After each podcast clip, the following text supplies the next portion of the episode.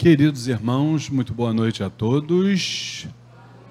Sejam bem-vindos ao Templo Estrela do Oriente, a casa da Cabocla Jurema da Praia.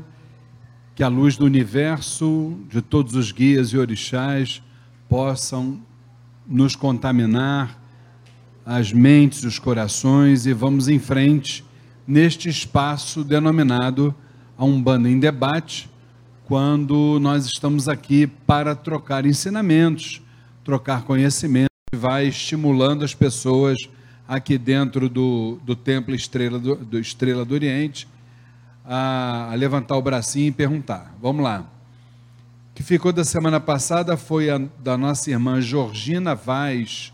Ela se diz do bairro do Caxambi, esperamos que ela esteja nos assistindo. E ela nos pergunta se a depressão pode ser curada num terreiro de umbanda.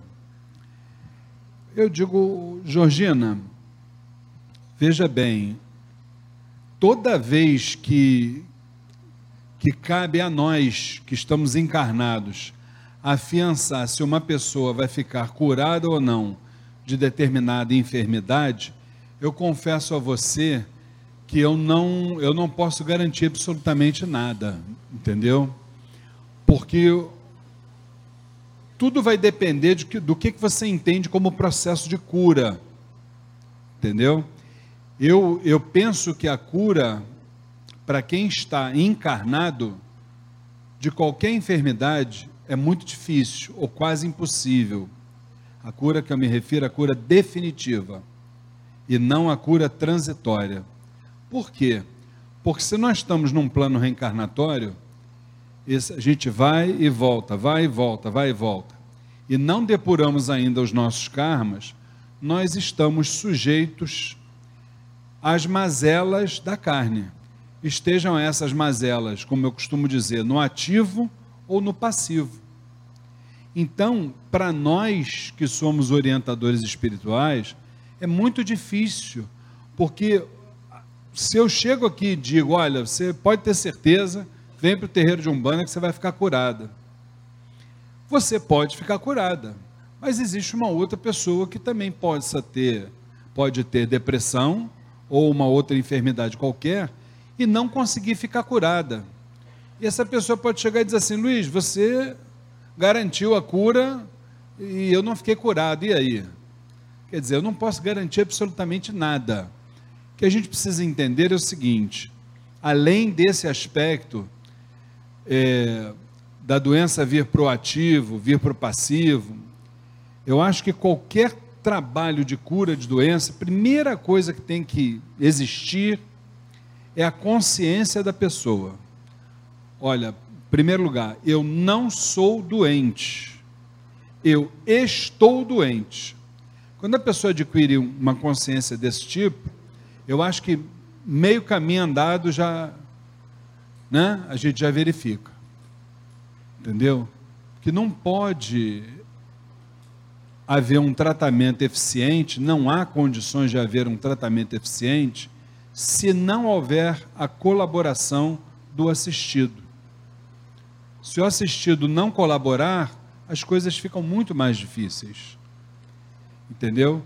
Então, oh, minha irmã Georgina, eu acho que a depressão ela pode ser curada sim inclusive numa cura transitória. Entendeu? Uma cura transitória. Porque primeiro, a depressão ela tem muitas realidades, né? Primeira coisa que a gente tem que ver qual é a causa dessa depressão. É, invariavelmente, a causa é uma, um vazio que dá dentro do ser humano e esse vazio, ele está muito ligado a uma, a uma ausência de algo que possa fazer a pessoa ser útil. Entendeu? E isso aí é a doença do ser humano. Principalmente daquele que ainda não se apercebeu de que ele, ele está uma matéria, né? mas ele na realidade ele não é.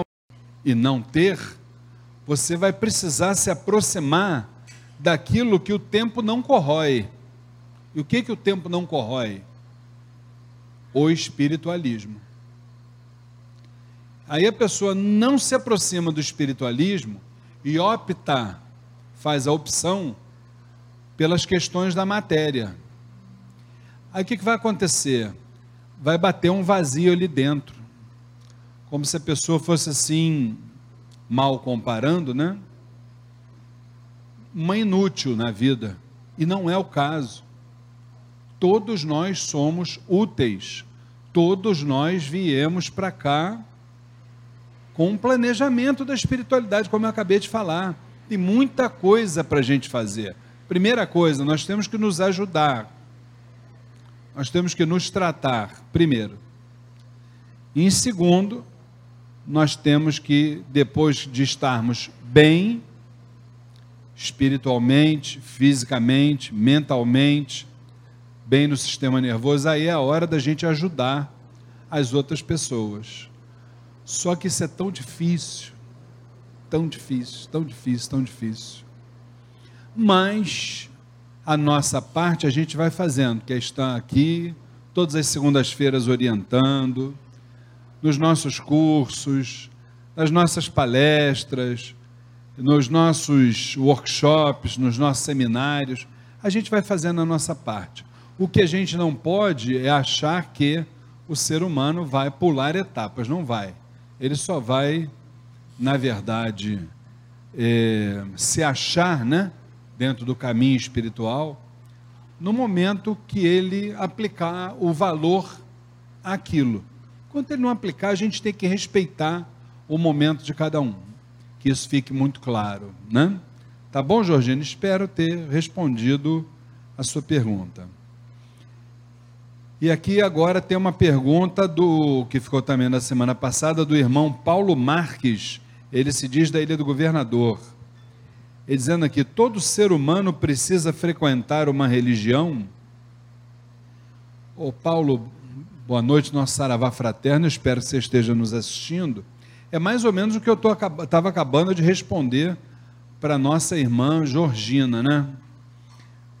o ser humano ele não precisa frequentar uma religião, não tem a menor necessidade, desde que ele seja uma pessoa espiritualizada, que é bem diferente da questão da religiosidade, entendeu? Como é que a coisa funciona? Você, quando necessita de uma religião, seja ela qual for, uma filosofia, não importa, a ideia é que a, a, a, instituição, vamos assim dizer, né, ela promova um reencontro né, entre a criatura, que no caso é você, né, Paulo? Ou somos nós, como queira, a criatura e o Criador, que é Deus. A ideia das religiões é isso, né? Até o nome religião vem do do termo religare, né? Fazer a nossa religação com o sagrado. E aí o que acontece? A gente vai frequentando, frequentando, frequentando aquela religião, a filosofia, e a gente vai alimentando o nosso espírito, assim como a gente se alimenta em casa, né, para o orgânico, é o café da manhã, o almoço, o jantar. Na religião a gente vai alimentar o nosso espírito com o alimento da alma. No momento que você estiver, vamos assim dizer, né? É, que você estiver suficientemente alimentado, a sua alma estiver suficientemente alimentada, todo aquele, toda aquela religiosidade, ela vai se transformar em espiritualidade. Então, aquilo que está dentro de você vai começar a espargir a partir daí, os acontecimentos externos param de te perturbar. Isso é fato. Nada será capaz de perturbar a tua paz interior. Entendeu? Por quê? Porque você já adquiriu um nível de maturidade que você a partir dali você independe da religiosidade. Não depende mais. Você já se espiritualizou. Não estou querendo dizer com isso que esse ser humano que já está espiritualizado, que ele não precise de luz. Todos precisam de luz, né? Até me faz lembrar bem o livro Exu, o Grande Arcano, né? Que perguntaram ao Exu Senhor, né? Se os Exus precisavam de luz. Então o Exu disse assim: olha, todos precisam de luz. O ser humano precisa de luz. O Exu precisa de luz. As entidades todas precisam de luz. Os orixás precisam de luz. Só quem não precisa de luz é a própria luz, que é Zambi maior. O resto todo mundo precisa de luz. Então, eu acho que dessa forma eu te respondi. Agora, frequentar a religião não precisa. Agora, desde que a pessoa tenha essa essa maturidade, porque a gente vive, o Paulo, a gente vive um mundo excessivamente materialista. Se você souber, é, como é que se diz, conduzir esse processo dentro de você, há problema nenhum ficar, precisa frequentar religião nenhuma. Agora, tem que ver quem é que já está nesse nível. Eu te garanto que ainda não estou. Preciso muito da religião de Umbanda. E ai de mim se não fosse a minha religião de Umbanda. Tá bom, meu querido? Pergunta, gente. Gente, essa, essa, essa assistência está muito quietinha. Opa, levantou o braço ali o irmão. Fala, meu querido irmão Júnior. Boa, Boa noite. noite. Fala, querido.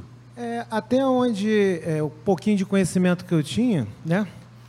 É, existe algum, algum limite para um, um irmão que gosta de, de ser Ogã?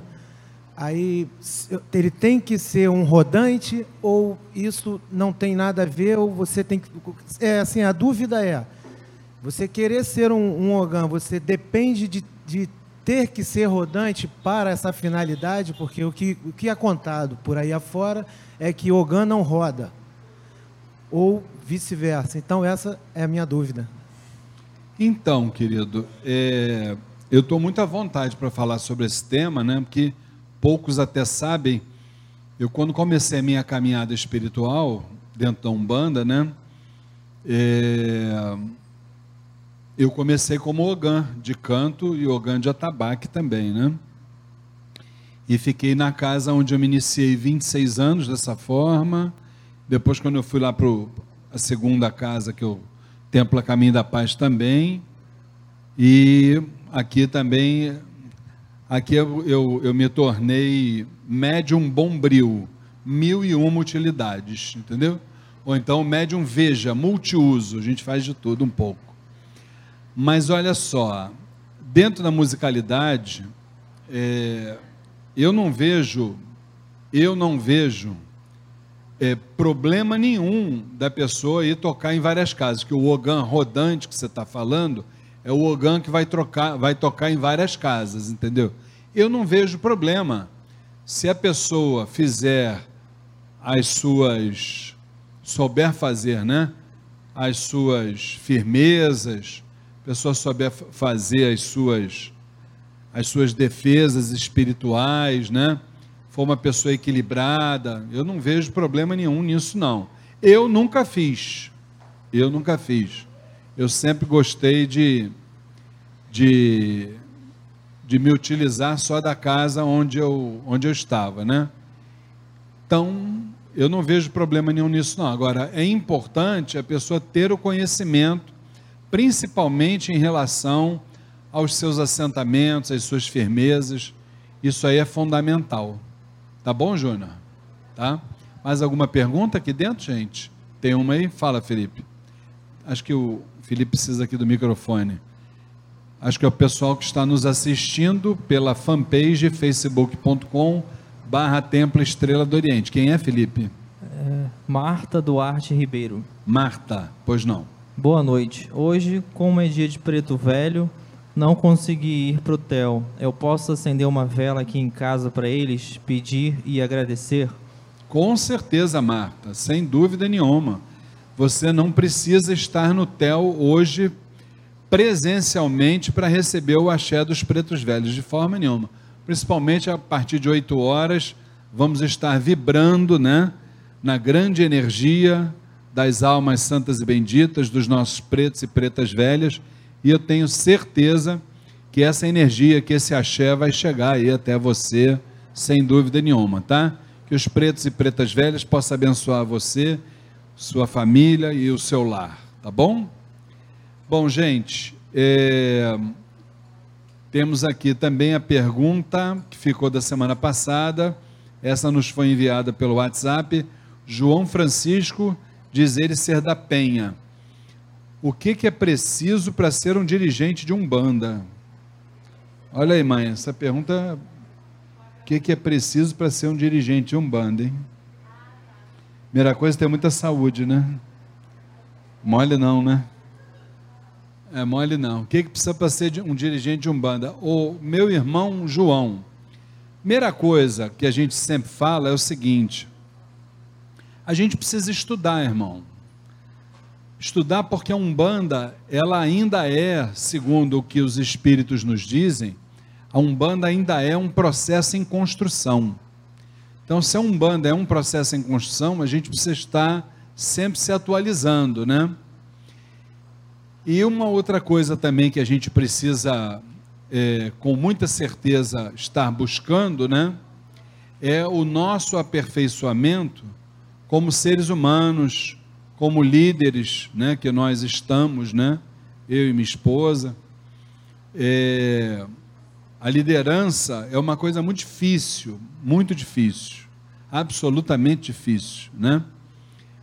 A primeira coisa que a gente tem que fazer é aprender a liderar a si próprio. Primeira coisa. Esse é o maior dos, dos desafios. Primeiro, a gente lidera a si próprio. Aquele famoso, aquela famosa frase: conhece-te a ti mesmo, né? Depois disso, a gente vai buscar a liderança dentro da nossa própria família, porque a gente não tem como exercer uma liderança com uma família desestruturada. É muito difícil também. Então temos que buscar liderança também dentro de casa. Porque é dentro de casa, ou melhor, na casa pequena, né, que a gente aprende como nós vamos lidar na casa grande que é o planeta. Né?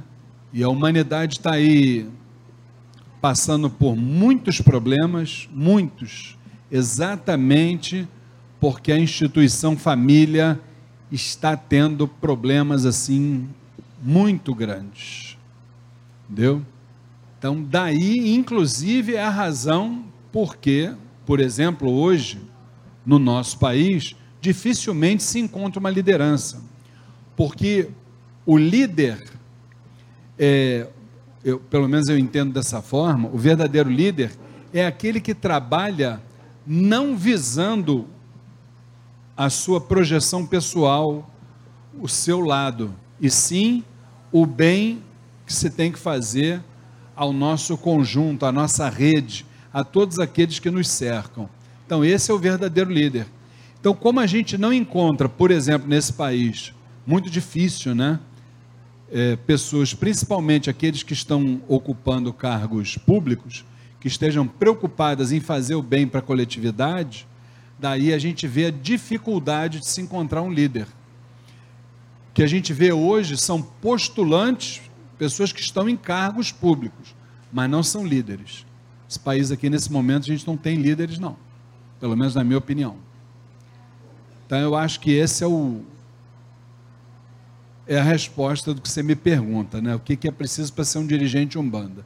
a gente precisa trabalhar muito essa questão do estudo, da liderança, precisa trabalhar muito isso, isso é muito importante. Tá bom, meu irmão João? Ainda dá tempo de responder aqui a nossa irmã Maria Auxiliadora, ela diz que é do, do bairro de Oswaldo Cruz. Ela faz a seguinte pergunta: No caso de uma pessoa que se casa mais de uma vez, com qual mulher ou homem ele vai se afinar mais? A do primeiro ou a do segundo matrimônio? Ai, ai, ai. Não sei, Maria Auxiliadora, palavra de honra. Pois é. O que a gente precisa entender é que a gente, quando está aqui nesse plano, isso os espíritos nos falam, né? A gente adquire aqui relações, é, ou melhor, laços energéticos, são relações, né? Laços energéticos naturais e laços energéticos antinaturais, que são os famosos processos obsessivos, né? Então eu acho que, no caso aqui da sua pergunta, é, a tendência, que eu não, não tenho como te responder isso com toda certeza, né? Mas a tendência é que a pessoa vá se afinar com aquela que ela tinha uma relação energética mais natural e não um processo obsessivo, né? Normalmente é isso, né? Agora, existem coisas que entre o céu e a terra que a gente que a gente desconhece, né? Então é muito complicado. Sua pergunta é bem difícil, viu? Eu não sei responder. Palavra, palavra de honra que entendeu? Cada uma, né, gente? Enfim. Bom, meus irmãos, eu quero trazer aqui para vocês uma informação muito importante, principalmente para aqueles que nos acompanham, né? Não só aqui no Umbanda em Debate, como no, no primeiro sábado de cada mês, quando a gente faz as nossas palestras gratuitas. E nós estamos abrindo a partir de hoje as inscrições para a 22 turma do curso A Umbanda Sem Fronteiras, que é um curso de doutrina aqui da nossa casa. Ele tem também uma abordagem terapêutica, obviamente, né? É, transformadora, por que não dizer, é, essa 22 turma do curso Umbanda Sem Fronteiras vai se iniciar no próximo dia 4 de julho, mês 7, tá? Uma quinta-feira, ele é realizado todas as quintas-feiras, de 8 às 10 da noite, por um período de cinco meses, ao final dos quais os alunos recebem um certificado de participação e, caso desejem, podem também é, fazer parte do quadro de médiums da nossa instituição. Então, é, maiores informações, aqueles que quiserem participar, lá na nossa secretaria, você vai ter ali, meu irmão, vai ter a nossa grade, tudo aquilo que vai ser passado, né? E eu tenho certeza que vai ser um momento muito importante, tá? Aqueles que quiserem, tá dito. É, vamos aproveitar também para dizer que de hoje a 15 dias nós estaremos realizando aqui a nossa sessão festiva também, só que na falange dos ciganos de Umbanda, né? De hoje a 15 dias, a grande força dos ciganos e ciganas, ah, em homenagem também a Santa Sara Kali, né? Pelo dia 24, mas a sessão será dia 27. Então estão todos devidamente convidados para a nossa sessão festiva. E aproveitar que estamos falando já de sessão. Segunda-feira que vem, a nossa é, gira de consulta com os caboclos de Umbanda, 8 horas da noite, abertura dos portões às 6 horas da tarde. Estão todos devidamente convidados, tá bom? Nós vamos dar uma paradinha, daqui a pouquinho a gente está trazendo mais alguns recados aí para vocês. E para aqueles que estão nos assistindo virtualmente, através da fanpage facebook.com barra Templo Estrela do Oriente. Até o nosso próximo encontro, quinta-feira que vem. Não se esqueça, às sete horas, horário novo do Umbanda em Debate, tá? É, e que Oxalá os abençoe e fiquem com Deus. Obrigado.